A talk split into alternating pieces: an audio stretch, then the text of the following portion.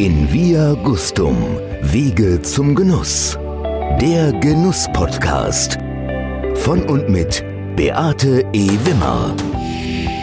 Erleben Sie jetzt eine Verkostung der besonderen Art unter in-via-gustum.de slash genuss-touren bestellen Sie Ihr Weinpaket mit drei Flaschen Premiumwein und Köstlichkeiten von Manufakturen sowie Rezepte von Köchen.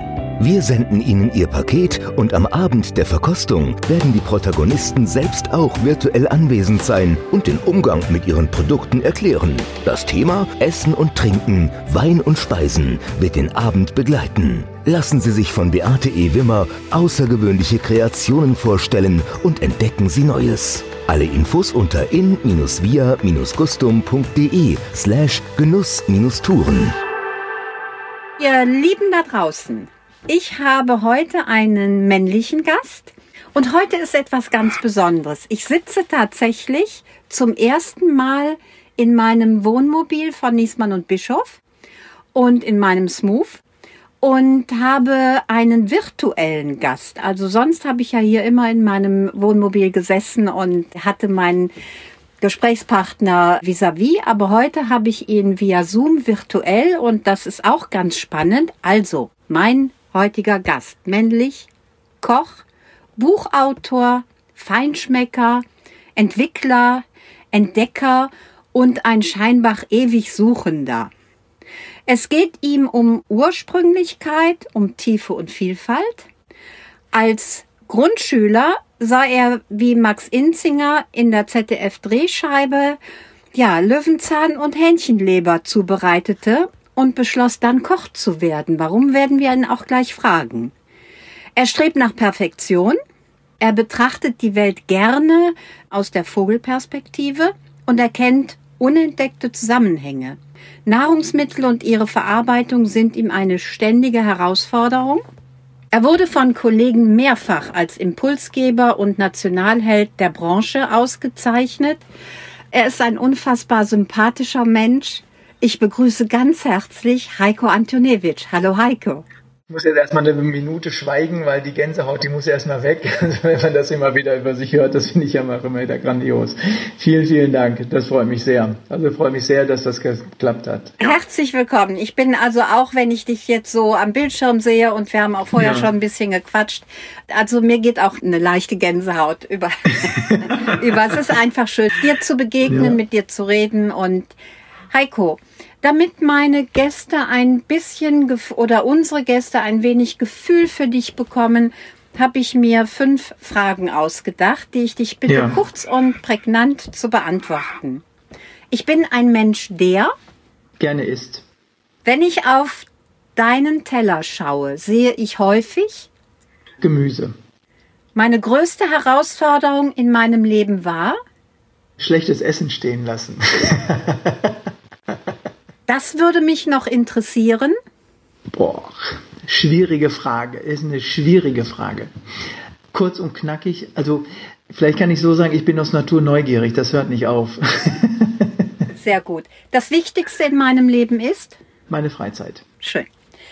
Heiko, was hat dich an Löwenzahn und Hähnchenleber so fasziniert, dass du Koch werden wolltest und dabei geblieben bist? Du, das ist so präsent immer wieder noch, wie ich das auch erlebt habe. Das ist unglaublich. Also es gab ja die Drehscheibe, also der eine oder andere wird sich daran erinnern, Max Inzinger war immer da. Donnerstags hat er immer seinen Kochauftritt gehabt. Und dieser Auftritt da in der äh, Sendung, das hat mich so fasziniert. Er ist rausgegangen in den Wald. Ich habe das wirklich noch vor Augen auch und hat dann Löwenzahn gesammelt, ist dann wieder ins Studio. Damals gab es auch schon Kameraschnitte das wurde halt vorher aufgezeichnet und hat dann einen Salat daraus gemacht und hat dann gebratene Hühnchenleber dazu gemacht. Das hat mich so fasziniert, dass man in die Natur rausgehen kann, etwas sammelt, wieder nach Hause kommt, ins Studio in dem Fall, und dann damit ein wohlschmeckendes Essen zubereitet. Und danach war es um mich geschehen. Und ich kann immer wieder nur sagen, alle Praktiker in der Schule, die habe ich immer wieder in Küchen absolviert und dann habe ich auch immer wieder dafür gebrannt und ich konnte mir auch nie etwas anderes vorstellen, als Koch zu werden. Also ich wollte nie Lokomotivführer oder Feuerwehrmann werden, glaube ich. Was fasziniert dich so am Beruf des Kochs? Was ist für dich die Herausforderung dabei? Wir haben ja wie wenige Berufsbilder einfach die Chance, zum einen kreativ zu arbeiten. Ich kann frei denkend arbeiten, wenn ich mir das erarbeitet habe auf der einen Seite. Ich kann Menschen glücklich machen. Ich glaube, das macht mich am meisten dann nochmal zufrieden. Ich kann mit allen Sinnen einfach auch spielen. Im positiven Sinne. Also wenn man über Spielen immer wieder redet, das klingt immer so ein bisschen despektierlich, aber das meine ich gar nicht. Aber man kann, sag mal, mit einem gewissen Maß an Freundlichkeit, Höflichkeit so weit kommen. Und das lernt man, glaube ich, am besten in der Gastronomie, in der Küche, weil da kommt einfach das Sinnliche, das der Haptik. Also wenn ich sage Haptik, ist Essen. Also Essen ist auch Haptik. Wollte ich gerade sagen, man hat ja auch im, im Mund, wenn Im ich Mund, jetzt an Säure zum Beispiel Natürlich. denke, ne? das genau, ist Haptik also, pur. Genau. Und das fasziniert mich an diesem Beruf auch. Und wenn ich so auf meine Berufsjahre auch zurückblicke, ich habe da einfach auch so unterschiedliche Schaffenszeiten dann auch immer wieder gehabt. Also ich glaube, auch das hat sich immer wieder noch verändert in den letzten Jahren, wo ich dann auch Koch gewesen bin und nach der Ausbildung war ich noch kein fertig ausgebildeter Koch. Dann habe ich erstmal richtig angefangen und nach drei oder vier Jahren gab es wieder einen Entwicklungsschritt. Also das kam dann einfach immer wieder nochmal so ein zum anderen und ich glaube, den größten Entwicklungsschritt habe ich nochmal gemacht, als ich Ferdan Adria kennengelernt habe, der dann über seine molekulare Küche, dann Ende 99 war das, habe ich ihn kennengelernt, dann einfach auch einen Vortrag gehalten hat und der Austausch dann im Anschluss, der Mann fasziniert einen einfach. Und wer dann einfach gedacht hat, man ist jetzt am Ende gewesen, der hat mit Ferdan Adria nicht gesprochen, weil dann hinterfragst du wirklich einmal wieder alles. Und ja, im Grunde genommen habe ich ihm sehr, sehr viel zu verdanken und natürlich meinem damaligen Berufsschullehrer, also der dann immer wieder gesagt hat, Mensch, bleibt einfach neugierig. Und bis heute, glaube ich, bin ich das einfach auch geblieben. Und das fasziniert mich an diesem Beruf, weil Geschmack entwickelt sich immer weiter, er verändert sich und ich liebe das einfach auch mit Lebensmitteln respektvoll auch umzugehen. Du hast ja auch mehrere Bücher verfasst und du, mhm. du schreibst ja jetzt nicht einfach nur über die Kunst des Kochens oder das Grün der Salate oder das Gelb des Löwenzahns oder wie mache ich den besten Eintopf der Welt, sondern du beschäftigst dich ja wirklich mit der Ursprünglichkeit. Also das Buch über die Elemente zum Beispiel. Mhm. Du hast ja. aber die Elemente genutzt, um zum Beispiel auch Garmethoden damit zu verbinden. Was treibt dich dann an, wenn du, wie muss ich mir das vorstellen oder wie müssen wir uns das vorstellen? Du bist, mhm. Wo kriegst du die Ideen her? Also, ich muss vielleicht bei meinem ersten Buch anfangen, das war das Fingerfood-Buch. Da haben wir zwölf verschiedene Kapitel auch gehabt, die wir immer wieder unterteilt haben. Und dann haben wir gemerkt, in diesem Buch, da haben wir nur 240 Seiten auch Platz gehabt und da haben wir etwas über 170 Rezepturen auch reingepresst, muss man fast schon sagen. Und dann haben wir gemerkt, Mensch, da ist so viel Riesenpotenzial einfach auch da, um andere Bücher oder andere Buchideen daraus zu generieren. Und zwei weitere Bücher sind daraus generiert worden, also molekulare Küche und Brot genauso. Und das habe ich im ich kann, Übrigen. Ich liebe ja, es. gibt es auch nicht mehr. Gut festhalten. Ich weiß. Das, was aber da der einfach auch ist, wenn man sich mit einem Thema beschäftigt, dann geht man in eine Richtung auch los. Man geht zielorientiert auch darauf zu und dann links und rechts poppen immer wieder so kleine Nebenschauplätze einfach nochmal auf, dann merkst du einfach, oh, das ist auch nochmal interessant, oh, da kann ich auch vielleicht nochmal drüber sprechen. Also als wir über Flavor Pairing ein Buch gemacht haben, dann haben wir gesagt, warum haben wir noch eigentlich kein Buch über Rohstoffe gemacht? Warum haben wir noch nie ein Buch über Umami gemacht, über Geschmack? Wenn man über Umami spricht, muss man auch ein Fermentationsbuch machen. Also eigentlich das eine kommt zum anderen und wir haben einfach gemerkt, dass für die ganzen Themen, die es in der Kulinarik einfach gibt, dass wir so viel zu erzählen haben, dass das nicht in ein Buch oder in zwei Bücher passt. Und mittlerweile sind es 14 Bücher geworden auch. Also so, da bin ich echt stolz drauf auch. Und leider das eine oder andere vergriffen, wie das Brotbuch, was du gerade auch gesagt hast. Wir arbeiten einfach weiter. Da gibt es einfach demnächst etwas Neues. bist ja auch viel mit Kollegen unterwegs. Ich nenne einfach nur mal Lucky Maurer zum Beispiel, mhm. ja. Mit Kollegen bist du so viel unterwegs und ich frage mich häufig, wann hat das angefangen, dass wir also dass ihr vor allen Dingen über den Tellerrand hinaus geblickt habt und gesagt habt, wir können uns eigentlich gegenseitig nur befruchten und nach vorne mhm. bringen. Wann hat das angefangen, gefühlt? Also so verinnerlicht, glaube ich, habe ich das erst. Die Zeit vergeht so schnell. Wenn ich jetzt eine Jahreszahl sage, dann kann ich auch völlig, völlig daneben liegen. Nein, also ich kann nur sagen, was mich immer gestört hat. Ich habe bei mir in der Ausbildung mal versucht, ein Rezept über Mousse au Chocolat von einem großen Koch zu bekommen. Damals war alles noch so verschlossen, als wenn es ein Buch mit sieben Siegeln gewesen wäre. Also man musste dann fragen, man musste sich das harte erarbeiten, man musste ja Schweiß und Blut irgendwie dann auch lassen, um dann diese Rezeptur einfacher zu bekommen. Und dann wusste man, es ist nicht so, wie es da tatsächlich immer wieder gemacht worden ist. Das hat mich schon immer gestört und auch eigentlich immer abgehalten, ich sag mal genau das Gleiche dann noch zu machen. Als es dann angefangen hat, auch wie mit der Chefsache der Fusion in Madrid, wo dann Köche auf die Bühne gestiegen sind und über ihre Arbeit einfach nochmal erzählt haben, sich mitgeteilt haben, einfach gesagt haben, öffnet euch. Es tut der ganzen Branche auch gut. Also es ist vielleicht jetzt 15 Jahre her, wo dann die erste Madrid-Fusion auch stattgefunden hat. Ich bin mir nicht ganz sicher. Aber so um den Dreh wird das auch sein. Dann hat das tatsächlich auch bei vielen Köchen durch eine gewisse Offenheit dann einfach auch nochmal begonnen, auch sich auszutauschen. Und wenn man ganz ehrlich ist, weißt du, die Welt ist so groß und das Internet ist so klein. Wer da sein Wissen nicht teilt, Mensch, dann bleibst du einfach stehen und dann schreibst du immer noch Schreibmaschine, höchstwahrscheinlich. Was in der klassischen Literatur oder in der Schriftstellerei sicherlich ihre Bewandtnis auch hat, aber jeder liebt sein Smartphone heute. Also um das, glaube ich, heute so aktuell wie nie zuvor, sage ich das ein bisschen ketzerisch auch. Ja, wer heute immer noch auf irgendwelchen Ämtern mit dem Faxgerät arbeitet, der merkt halt, wie er die Zeit verpennt hat. Ne? Ja, wir haben unser Faxgerät abgeschafft. Aber was wir nicht abgeschafft haben, ist die Faxnummer. Ja, genau.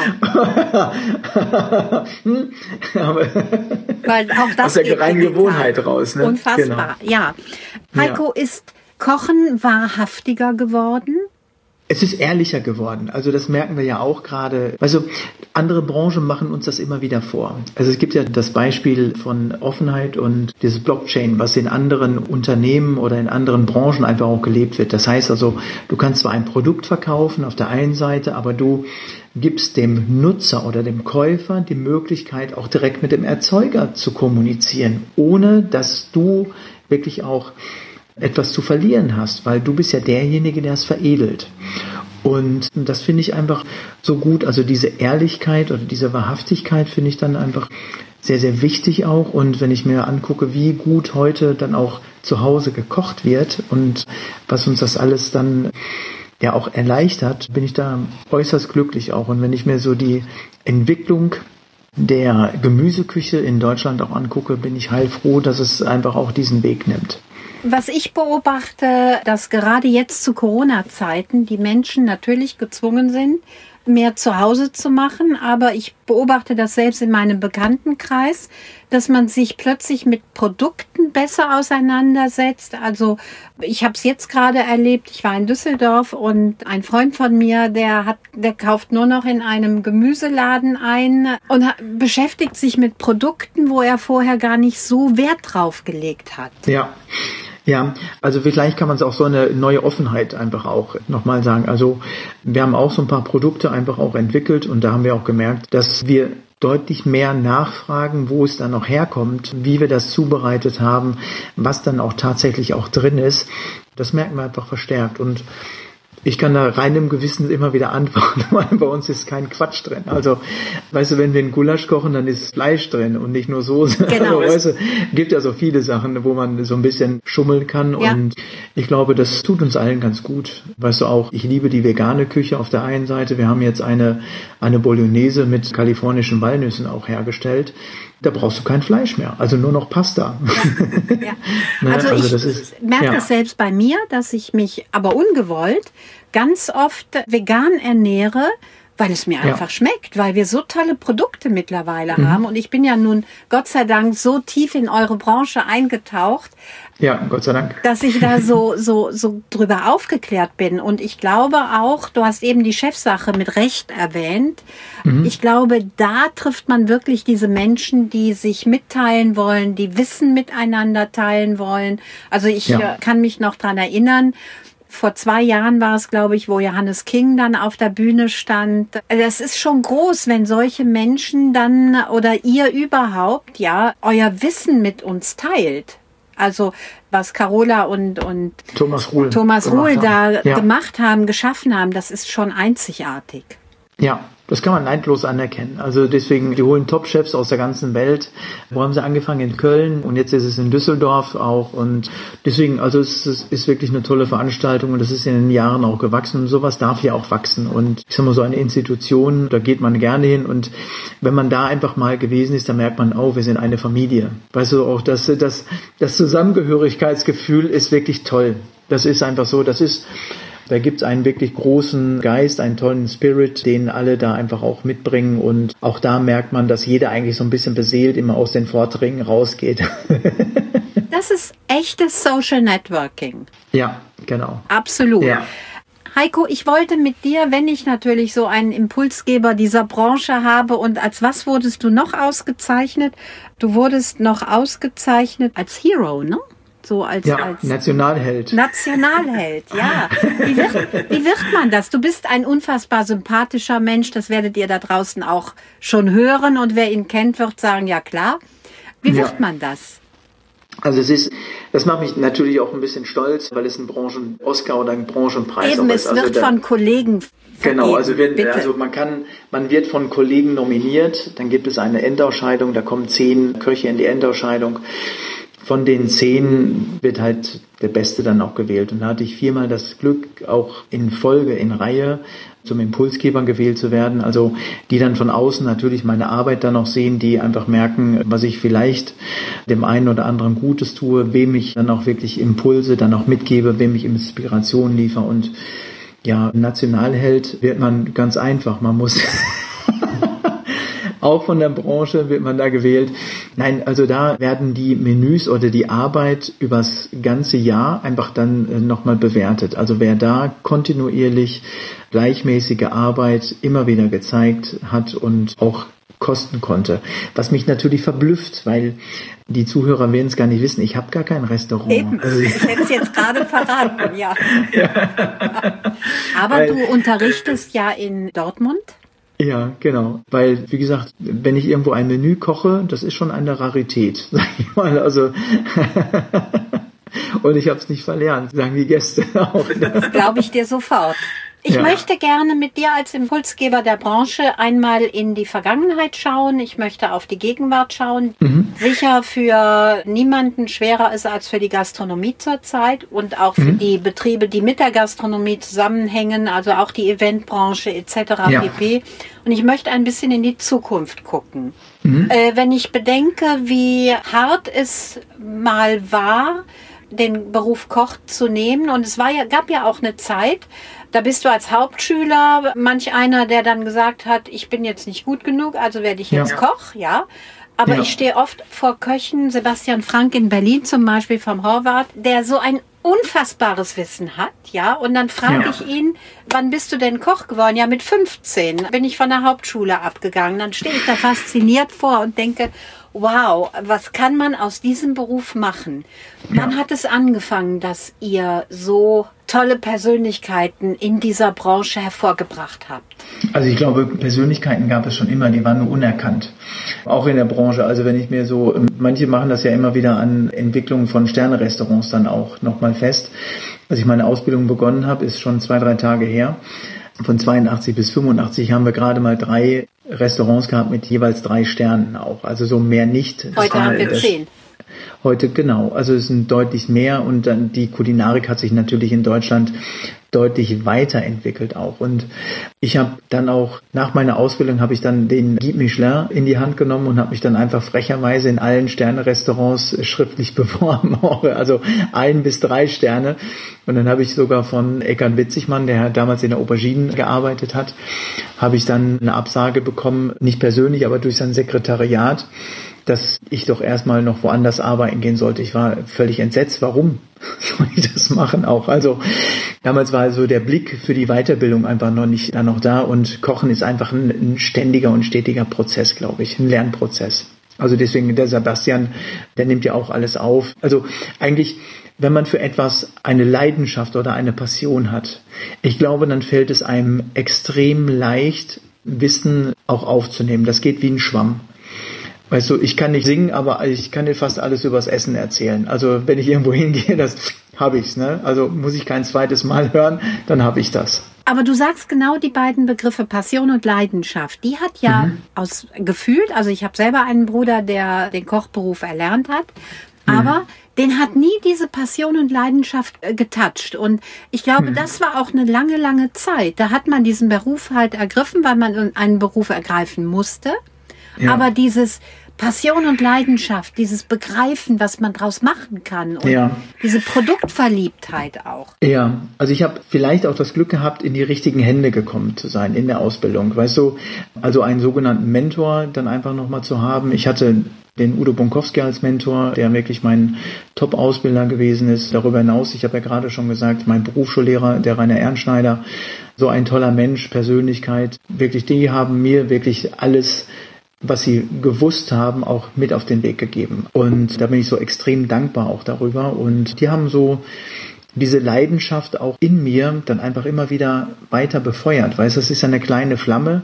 Manchmal wird sie dann mit so kleinen Stückchen einfach weiter befeuert und hinterher loderst du halt. Und wenn diese kleine Flamme einfach ganz am Anfang ausgemacht wird, wie soll es dann anfangen zu lodern? Das geht gar nicht. Ne? Du hast es eben mit der Mus so schön beschrieben, dieses Herrschaftswissen, ja. was oftmals ja gar nicht weitergegeben wurde. Mhm, genau. Ja, ja, und wenn du dann hinter die Kulissen geguckt hast, warst du vielleicht auch das ein oder andere Mal entsetzt, wie leicht es doch gehen kann, ne? Ja, und in der Küche gibt es immer wieder noch so Totschlagargumente. Das haben wir schon immer so gemacht. Also, weißt du, es gibt ja nichts Schöneres, so Dinge zu hinterfragen, warum du etwas so tust, wie es schon immer tust oder auch machst. Weißt du, und viele Köche frage ich immer wieder, ja, wenn ihr eine Brühe ansetzt oder einen Fond kocht, warum macht ihr eine geröstete Zwiebel da rein? Dann gucken mich alle immer verdattert an und sagen, ja, wegen der Farbe. Ja, weil wir es immer so gemacht haben, wäre wegen der Farbe. Aber dann sage ich, ja, aber Farbe kriegst du ja auch woanders her. Da muss ja nur die Schale nehmen. Dann machen sie eine verbrannte, rohe Zwiebel in die Geflügelbrühe, wenn ich die kochen möchte. Und wonach schmeckt die Brühe? Nach verbrannter roher Zwiebel, nicht nach Hühnchen. Also das kann gar nicht sein, wenn man wirklich ehrlich ist. Und das haben wir alle ausgeblendet bekommen. So ganz viele Sachen auch. Ich könnte über die Brühe alleine 20 Minuten höchstwahrscheinlich reden. Aber ich brauche drei Zutaten, um eine Brühe zu kochen. Wasser, Hühnchen, Sojasauce. Das war's. Und äh, ich glaube, du kannst dich daran erinnern, wir haben uns ja auf einem Seminar mal getroffen, da habe ich die genau so gemacht und da stehen alle Teilnehmer vor mir, die es noch nie vorher gesehen haben, und gesagt, das kann nicht gehen. Und es funktioniert. Und es funktioniert auch richtig gut. Und man muss sich nur trauen, wirklich auch diese eingetretenen Pfade einfach zu verlassen. Und das ist, das ist nicht einfach. Und ich bin auch immer wieder gerne in Pfützen gestreten auch. Also, aber ich sag mal, vielleicht ist das Schöne einfach auch die Schuhe wieder trocken machen und weitergehen auch. Also so, kein Problem. Hat der Gast sich verändert? Der Konsument? Die Gäste haben sich verändert, ja. Auch das Essverhalten ist anders geworden. Wenn ich überlege, früher waren es ja die großen Fische, dann war es Steinbutt, die Luxusprodukte, die einfach in den Restaurants das einfach nochmal auch vorgeherrscht haben. Also wir haben gerade über die Drei-Sterne-Häuser in Deutschland auch gesprochen, die oder drei Drei-Sterne-Häuser, da gab es immer Hummer, Languste, Foie Gras, Kaviar, Steinbutt, dann ein Cisteron-Lamm oder aus dem Miral gab es irgendwelches Geflügel. Und das war ein Garant für Qualität auf der einen Seite. Da hat man nie über, wie wird es denn zubereitet oder ich habe es nicht hinterfragt, weil dann wurden ganze Hühner einfach in den Ofen geschoben und bestmöglich dann natürlich serviert. Also, aber das hat sich verändert und der Geschmack hat sich auch verändert. weil die Lebensmittel sich auch verändern. Also so auch, ich behaupte mal, dass eine Erbsensuppe heute anders schmeckt als die vor 25 Jahren. Ne? Also weil die Grundzutaten sich auch verändert haben. Da will ich gar nicht über Genmanipulation auch sprechen, sondern es hat sich einfach alles verändert. Ne? Also durch schnelleres Wachstum, durch langsameres Wachstum, also durch viele Dinge, die wir manchmal gar nicht von außen auch beeinflussen können auch. Und also deswegen sehen wir uns ja auch immer wieder so nach dem urtypischen Geschmack. Genau, back also to so, the roots. Ganz genau, genau. genau. Ja. Also das ist, das ist ja auch das. Und ich glaube, dass die, dass die Gäste auch gelernt haben, kritischer zu sein. Und ich finde das auch gut. Weißt du, ich kann mich daran erinnern, ich habe in einem, nach meiner Ausbildung habe ich in einem Zwei-Sterne-Haus gearbeitet, direkt nach der Ausbildung. Ich habe es dann geschafft, in ein Zwei-Sterne-Haus zu kommen, muss man mal vorstellen. Okay. Ich. ähm, Darf ich fragen, äh, wo das war? Ja, natürlich. Also es war beim Gerhard Gartner im Gala war eins der zehn besten Restaurants in Deutschland. Und er ist der Patron, wirklich mit weißer Kochjacke, mit Hut, dann auch an die Gäste gegangen, zu den Gästen und hat ein, hat gesagt, ihnen hat's geschmeckt. Das war keine Frage, es war eine Feststellung. Ne? Also da hat man sich ja noch nicht getraut und heute sagt mal einer, ich sag mal in Jeanshose, der da sitzt und vielleicht nur mit einem Rollkragenpulli in einem Sterne-Restaurant sagt, ja, ja, das war ganz okay, aber ich zu Hause habe mein Lamm besser gemacht als du. muss man sich vielleicht auch gefallen lassen. Aber dann muss man auch den Mut haben zu hinterfragen. Und ich glaube, der Austausch auch mit den Gästen ist einfach so wertvoll und wichtig. Nun haben wir die Corona-Krise. Also ich will sie gar nicht so weit ausdehnen, aber ich frage mich immer und, und stehe auch fassungslos davor und äh, gerade diese Reglementierungswut, die wir im Moment so zu spüren bekommen. Ich frage mich immer zwei Dinge. Warum wird die Gastronomie so in die Mangel genommen? Und warum kann die Gastronomie sich nicht dagegen wehren, was gerade mit ihr passiert? Was macht die Gastronomie falsch? Ja, also wir haben, ich will nicht sagen keine Lobby, weil viele äh, der Politiker gehen natürlich auch gerne essen. Aber wir haben keine, wir haben keine gesammelte Stimme. Jeder, der mal in der Gastronomie auch unterwegs war, der hat auch mal mitbekommen, ah, mein Kollege, der hat jetzt die Schürze mitten im Service abgenommen und geht nach Hause, weil er seine eigene Stimme ist und seine eigene Gewerkschaft ist, weil er die Nase voll gehabt hat. Es gibt natürlich Verbände, die aber nicht die Durchschlagkraft haben, wie es andere Verbände auch gerade machen. Aus anderen Branchen. Genau, andere Branchen. Also wenn ich mir die Corona-Krise heute angucke, die Friseure haben das sehr gut gemacht. Die haben gesagt, ja, wir freuen uns wieder auf Sie, wenn Sie kommen, aber es wird teurer. Ne? Ganz klar. Die Gastronomen haben gesagt, hm, wir können noch nicht, vielleicht und vielleicht müssen wir ein bisschen mehr fürs Essen nehmen und ne, wir nehmen Corona-Aufschlag und hinterher nehmen wir es wieder runter, damit Sie, liebe Gäste, einfach wiederkommen. Und ich habe den allen gesagt, Leute, ihr müsst ein bisschen mehr Domina werden. Ne? Ihr müsst einfach, wenn ihr nur die Hälfte der Plätze belegen könnt, müsst ihr zwei Seatings einrichten. Überhaupt kein Problem. Sagt, von 18 bis 20 Uhr ist Ihr Tisch reserviert. Da haben wir eine, eine abgespeckte Version. Da können Sie kommen. Überhaupt kein Problem. Von 20 Uhr bis 22 Uhr gibt es ein bisschen was Größeres. Dann hat man nochmal die Möglichkeit, hinten, da wurde ja dann auch abgekürzt, das dann auch zu machen. Und wenn Sie zu uns kommen, dann machen Sie das mal gegen Vorkasse bitte. Ganz einfach. Ganz einfache Kiste. Das hätte ich mir natürlich auch gewünscht und wir hätten jetzt auch die Möglichkeit, genau so etwas dann auch, ich will nicht sagen durchzusetzen, aber dieses Bewusstsein für die Gastronomie und für die Arbeit und wenn mal jemand nicht erscheint, dann noch zu sagen, ja, tut uns leid, Sie hatten reserviert, der Tisch war für Sie präpariert, tut uns leid, geht nicht. Versuch mal, wenn du einen Zug nicht erreichst, dann einfach Geld wieder zu bekommen. Ein Konzert fängt ohne dich an da kräht auch kein Hahn nach. Da kommst du erst zur Pause rein, wenn die Türen zu sind. Das ist einfach so. Aber das heißt doch für mich, es fehlt an Selbstvertrauen. Selbstbewusstsein, ja. Selbstbewusstsein sogar, mhm. genau. Das genau. ist deutlich besser ausgedrückt, Selbstbewusstsein. Aber ich kenne ja viele deiner Kollegen. Ich muss auch sagen, es fehlt mir unendlich. Mir ist Lebensqualität genommen worden. Klar. Dadurch, ja. dass ich nicht mal irgendwo hingehen kann und dann frage ich mich, du hast eben gesagt, wir, wir haben keine gesammelte Stimme. Warum nicht? Ich will nicht immer sagen, weil viele sicherlich keine Zeit haben und keine Leidenschaft dafür, weil man muss es eigentlich jemand dahinsetzen, der vielleicht auch dafür bezahlt wird und richtig auch honoriert wird, der dann einfach auch das sagt, ich mache das nicht auf freiwilliger Basis. Es gibt so viele starke Gastronomen in allen Bereichen, die wirklich auch eine Stimme haben. Nur Wir haben so viele Sparten. Wir haben auch Kantinen einfach auch da. Wir haben Catering-Unternehmen, Gasthöfe, wir haben Sterne-Gastronomien. Aber wer soll diese ganzen Interessen dann auch nochmal bündeln? Und weißt du, ich glaube, Stell dir mal vor, die IG Metall streikt. So, dann sind, ich weiß nicht, wie viele Standorte von metallverarbeitenden Betrieben einfach zu. Stell dir nur mal vor, jeder, der mit Gastronomie oder mit Lebensmitteln zu tun hat, die würden zwei Tage streiken. Alle. Jede Pizzeria, jeder Landgasthof, jede Sternegastronomie, jeder Lieferservice würde nichts ausliefern dann wird man das realisieren. Weil ich bin auch der Meinung, dass in Deutschland das Essen viel zu billig verkauft wird. Und Schau ich mal nach Frankreich. Leute auch, nein, also ich sage den Leuten auch, ihr müsst preiswert verkaufen. Also das meine ich nicht billig, sondern ihr müsst für die Leistung, die ihr da erbringt und was ihr haben müsst, müsst ihr genau diesen Preis dann auch verlangen. Das klingt immer so, als wenn ich überzogene Preise einfach auch fordere. Darum geht es gar nicht. Mir geht es einfach darum, dass die Arbeit einfach auch honoriert wird.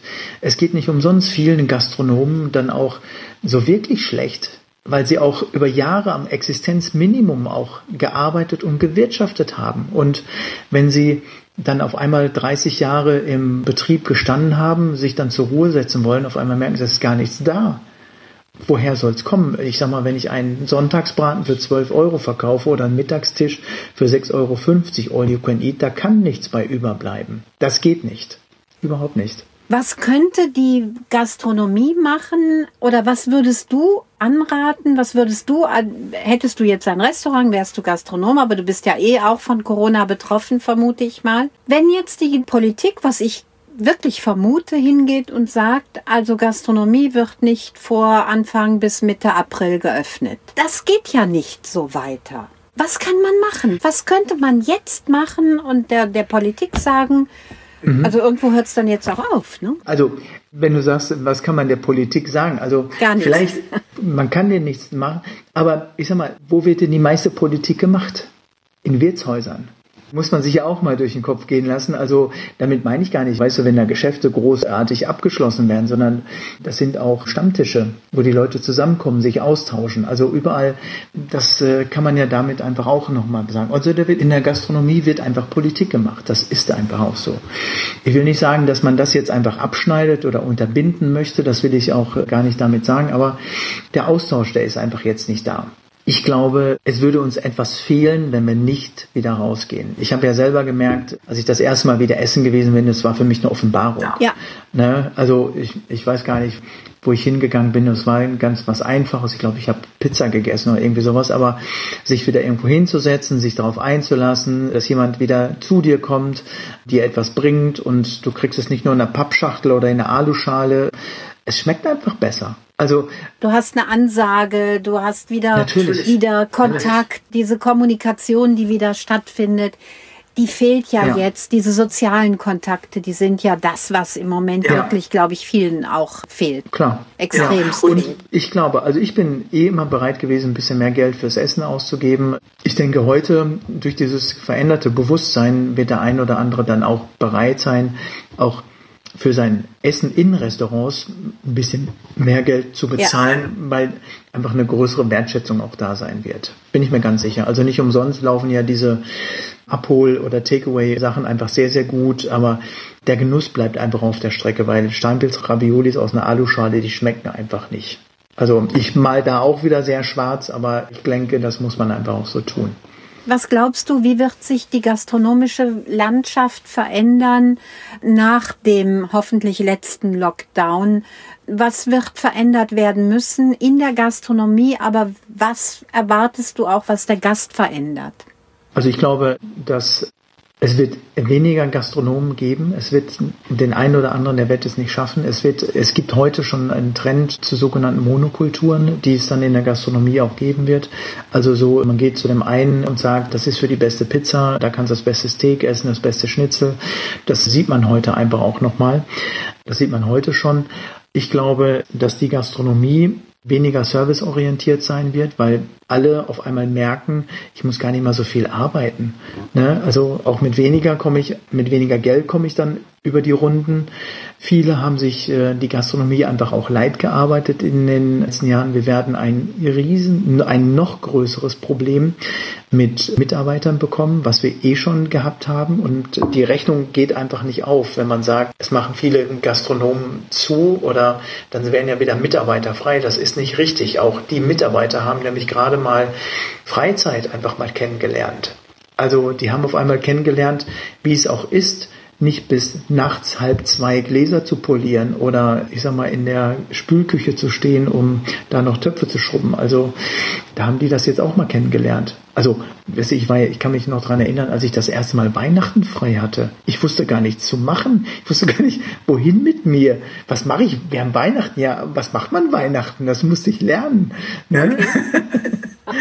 Aber wenn du jetzt sagst, dass die Mitarbeiter, das heißt im Service, aber auch in der Küche, plötzlich Freizeit für sich entdeckt haben, wir haben aber doch so viele Vorbilder wie dich zum Beispiel oder ich sag mal Thomas Bühner oder Sven Elberfeld. Das sind natürlich jetzt auch, jetzt nenne ich natürlich ziemlich große Menschen, die viel erreicht haben. Aber wenn ich auch die Wilbrand-Brüder sehe, also egal wo ich jetzt hingehe, man kann ja doch aus dem Beruf sehr viel machen. Warum wird das nicht so, warum durchdringt das die Szene nicht so? Also äh, ich bin auch der festen Überzeugung, dass unsere Grundausbildung einmal komplett äh, hinterfragt werden muss. Also ich halte das duale System für die Gastronomie einfach auch für gescheitert, weil es wird zu unterschiedlichen Parametern einfach auch ähm, ausgebildet. Der eine lernt in der Kantine, was nichts Negatives auch ist. Eine äh, lernt in einem Landgasthof und der andere lernt in der Sternegastronomie. So, die haben alle unterschiedliche Lebensmittel, jeden Tag, mit denen sie umgehen. An der Prüfung wird ein Parameter dann einfach auch abgefragt. Meistens ein Menü, drei oder vier Gänge bei Azubis oder auch zwei oder drei Gerichte werden da abgefragt. Wenn ich das nicht trainiert habe drei Jahre lang und wenn mein Patron oder mein Ausbilder seiner Verantwortung nicht hinterhergekommen ist, mir alles mit auf den Weg zu geben, dann scheitere ich. Dann scheitere ich. Mein Wunsch oder auch Ziel ist es, da tatsächlich eine, so etwas wie eine Universität für Köche dann einfach auch zu, zu etablieren, die Ausbildung ich sag mal, auch auf ein fast akademisches Niveau auch zu heben, weil ich habe ja gerade auch gesagt, nach drei Jahren Ausbildung konnte ich nichts. Da nehme ich mich ja, da fängt es ja erst an. Ich würde immer wieder dafür plädieren, alle in einen Klassenraum, die kriegen die Theorie wie auch die Praxis dann immer wieder dann auch unterrichtet. Das habe ich in vielen anderen Ländern einfach schon nicht nur gesehen, sondern auch erlebt, wie gut es ist. Weil wenn das Bildungsniveau überall auf einer Stufe auch ist, dann muss ich nicht über dem, ich sag mal, der eine sagt, wenn ich ihm Schellfisch sage, der zeigt auf Fischstäbchen und der andere zeigt mir den, den, den Fisch mit Kopf, weißt du, aber, weißt du, was ich meine? Aber äh, dann haben die alle die gleichen Parameter. Ich glaube, wir müssen auch lernen, dass das Berufsbild anders auch aufzusetzen. Also das, was ich auch nicht gelernt habe, ist schmecken. Ja. Also elementar für einen Koch. Ich habe Schmecken nicht gelernt. Ich habe gelernt, wie eine Soße anzusetzen ist. Also, aber das ist Technik. Das ist nicht, hat nichts mit Schmecken Also nicht diese biochemischen Zusammenhänge erkennen, Gar diese nicht. komplexen Nein. Zusammenhänge erkennen. Ja. Ich hätte damals nicht beschreiben können, wie meine Vanillesoße schmeckt, die ich da gerade gerührt habe. Und wir sollen dann hinterher, auch in Prüfungen ist das Standard mittlerweile, dann auch unser Essen verkaufen. Also Beratungs-, Verkaufsgespräche. Aber das kann ich doch gar nicht. Ich muss doch sagen, wie Brokkoli schmeckt. Oder woher das Rindfleisch kommt und was es für eine Sorte, was für eine Rasse ist. Und weißt du, viele Kunden sagen den Köchen oder den Servicekräften mehr manchmal als das, was sie einfach auch mit an den Tisch bringen können. Also ist ja wirklich so. Also das ja. erinnert mich wirklich an meine erste, da habe ich ein, ein Coaching gegeben in der Gastronomie, also ging natürlich um, um Wein und dann ist der Koch rausgekommen und hat gesagt, er hat gar nicht gewusst, welche Aromen im Wein verfügbar sind. Genau. Ja, Also das, was natürlich auch ist, und Sommeliers können das. Sommeliers, die lernen das von der Pike auf, die gehen mit ihrer Nase ran, die sagen, ah, okay, die haben eine Geschmacksschule. Ja, und wir haben und natürlich auch, gerade wir, die wir im Wein ausgebildet sind, ich bin ja, mhm. habe ja in Geisenheim, äh, mhm. bin ja. ich ja ausgebildet worden, also wir, wir gehen schon ziemlich in die Tiefe und wissen, wo die Aromen herkommen, ja, also was dafür notwendig ist. Und ich mache jetzt gerade noch mal eine weitere Ausbildung. Da geht's noch mal in die Tiefe, ja. Also und das ist tatsächlich etwas, was, glaube ich, in den Küchen Deutschlands fehlt.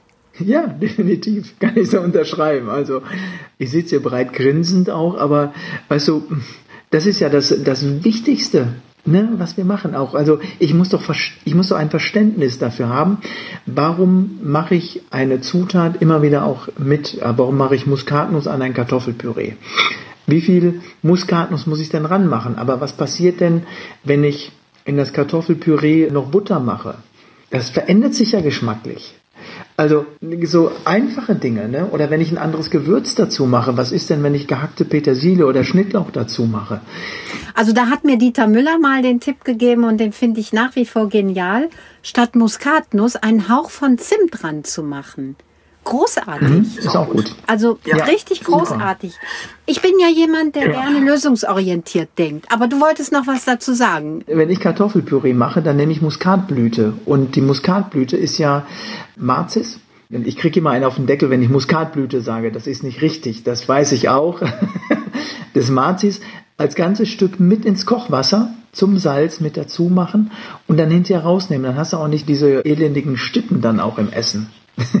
Kartoffelpüree. Und es schmeckt einfach viel filigraner und ausgewogener, finde ich. Ich bin ja jemand, der gerne lösungsorientiert denkt und deshalb meine Frage, du hast eben nach einer Universität für Köche verlangt oder gesagt, das wäre eine Möglichkeit. Wer soll das finanzieren? Wer könnte der Initiator sein? Die Industrie.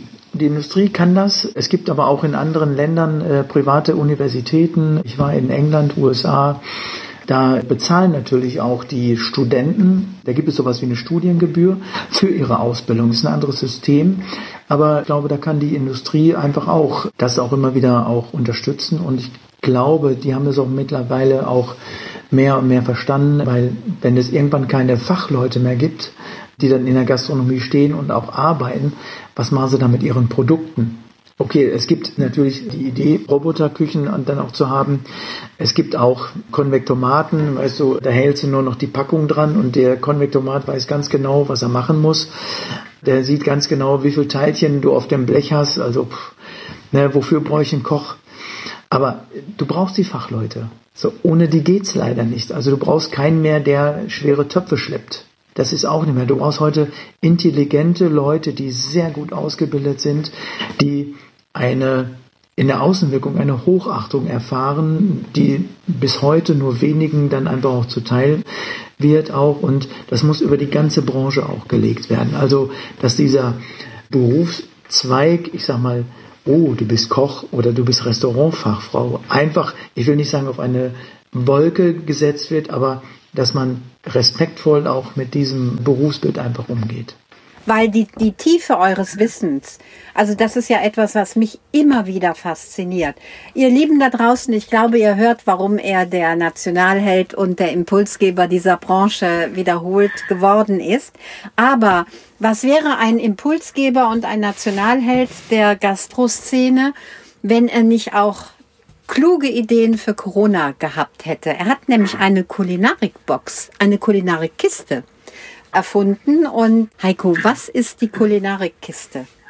Also unser Konzept der Kulinarikkiste basiert darauf, dass wir vorbereitete Menüs dann vorkochen, natürlich gekühlt verpacken und dann an den Bestimmungsort dann einfach nochmal versenden können, wo es dann auch gerade ist. Wir haben damit im Juni, Juli angefangen. Da haben wir Seefahrer, also moderne Seefahrer, dann einfach auch für uns entdeckt als Klientel das haben wir wirklich sehr, sehr gut dann einfach auch für uns dann nochmal erfahren und da haben wir sehr, sehr viel Positives dann aber auch äh, bekommen und wir nennen es Kulinarikkiste. Heute koche ich erst nur mal vorrangig auf der einen Seite, aber wir sind offen für Kollegen, die sich da einfach auch hinterher dann nochmal mit ihren Spezialitäten da einfach nochmal mit einreihen können, dass wir den Genuss für alle dann einfach auch, ich sag mal, überall, wo man dann auch unterwegs ist, dann einfach auch haben kann. Und mit wenigen Handgriffen sind diese Dinge, dann einfach wieder zum, ja, zum Finalisieren bereit.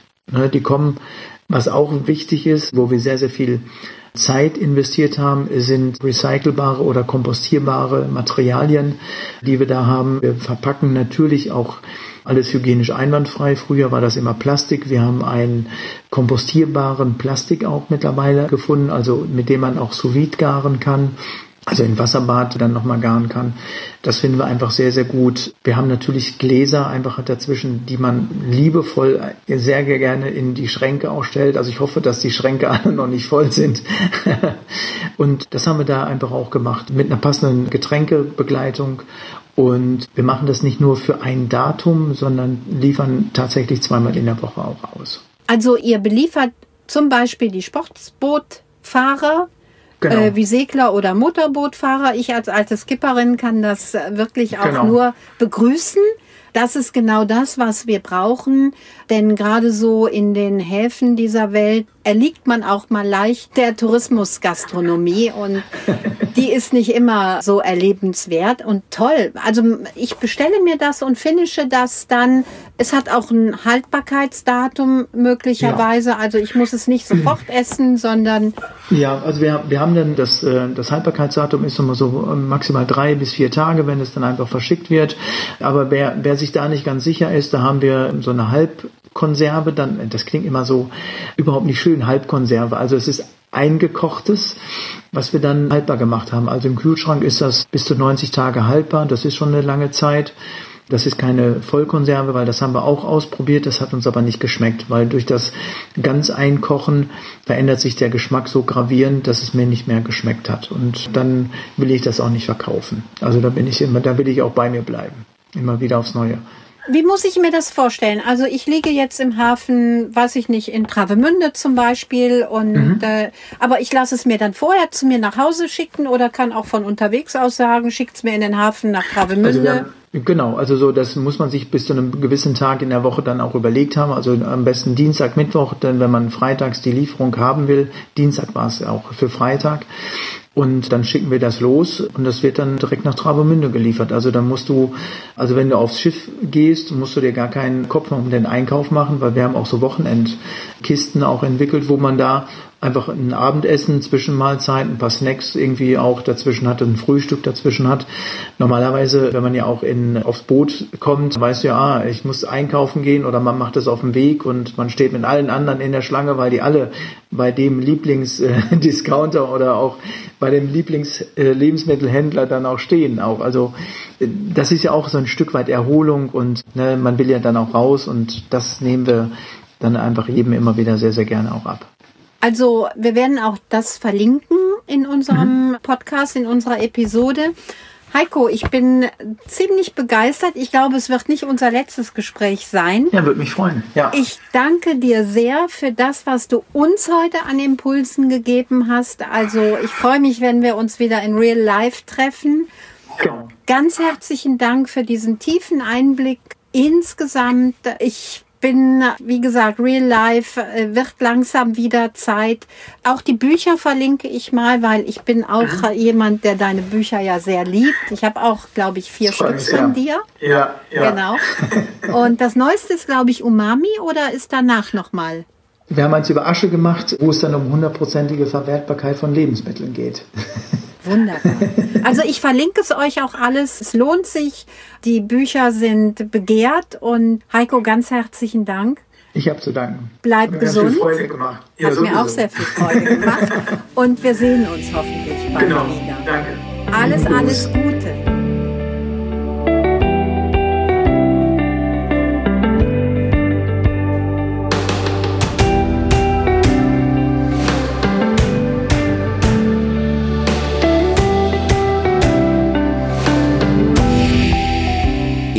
Via Gustum, Wege zum Genuss. Der Genuss-Podcast. Von und mit Beate E. Wimmer.